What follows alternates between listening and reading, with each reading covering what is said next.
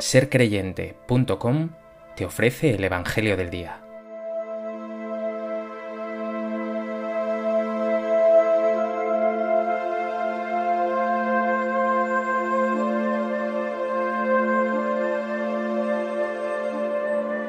Del Evangelio de Mateo.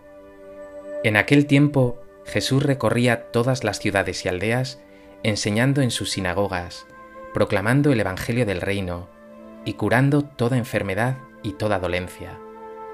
Al ver a las muchedumbres, se compadecía de ellas, porque estaban extenuadas y abandonadas como ovejas que no tienen pastor. Entonces dice a sus discípulos, La mies es abundante, pero los trabajadores son pocos. Rogad pues al dueño de la mies que mande trabajadores a su mies. Llamó a sus doce discípulos y les dio autoridad para expulsar espíritus inmundos y curar toda enfermedad y toda dolencia. A estos doce los envió Jesús con estas instrucciones. Id a las ovejas descarriadas de Israel. Id y proclamad que ha llegado el reino de los cielos. Curad enfermos, resucitad muertos, limpiad leprosos, arrojad demonios. Gratis habéis recibido, dad gratis.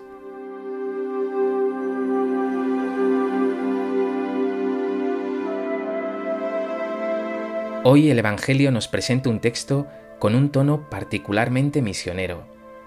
Jesús llama a un grupo de discípulos que participarán de su misma autoridad, que compartirán su vida y misión, proclamar la llegada de un reino de amor, de justicia y de liberación.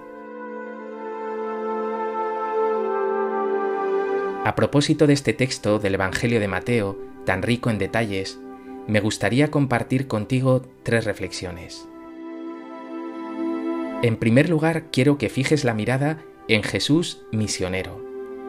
Jesús no es el Hijo de Dios fino, quieto en un palacio, que se conformaría con dar instrucciones, un rabí maestro que no saldría de su escuela y únicamente establecería directrices. No. Jesús es el hombre apasionado por el reino. Tanto es así que es el primero que se pone en camino. Nos dice el Evangelio de hoy, recorría todas las ciudades y aldeas, enseñando en sus sinagogas, proclamando el Evangelio del reino. No se puede quedar parado. El amor de Dios y su reino le mueven con la fuerza de un huracán.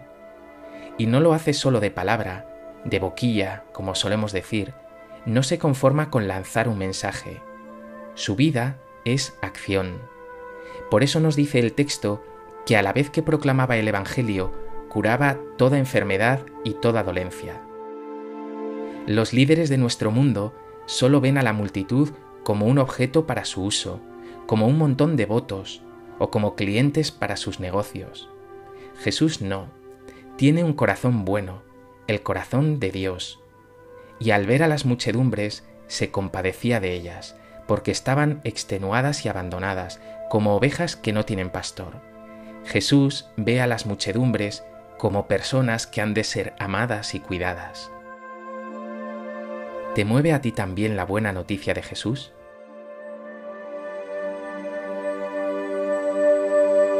¿Únicamente hablas o haces vida tus palabras? ¿Te compadeces tú también como Jesús de tus hermanos?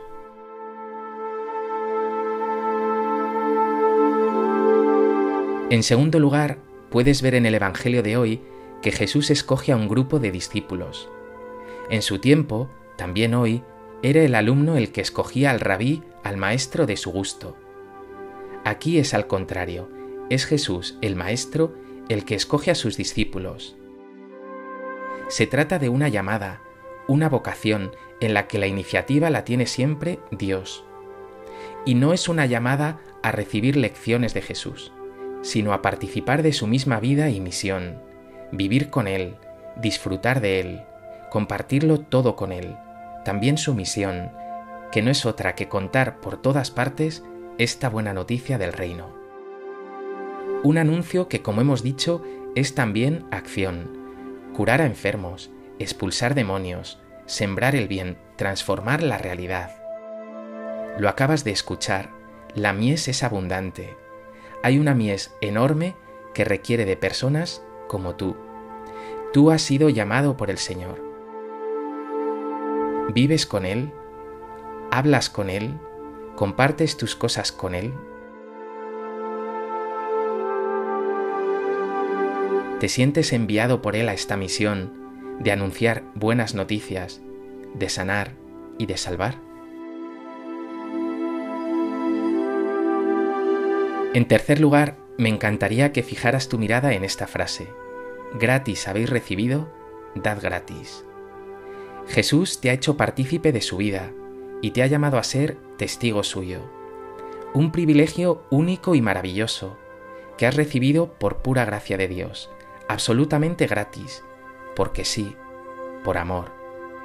Pues así, porque sí, por amor, has de compartirlo con los demás. Los regalos, los dones, el amor, las buenas noticias tienen dentro de sí una dinámica de expansión. Quieren llegar a más, a ser compartidos, a ser regalados. ¿Haces partícipe tú a los demás de los dones que has recibido de Dios y en concreto de esta buena noticia del Evangelio? ¿O eres de los que piensan que eso es algo muy íntimo, como si el Señor te hubiera dado la fe para que la disfrutaras y te consuele en soledad?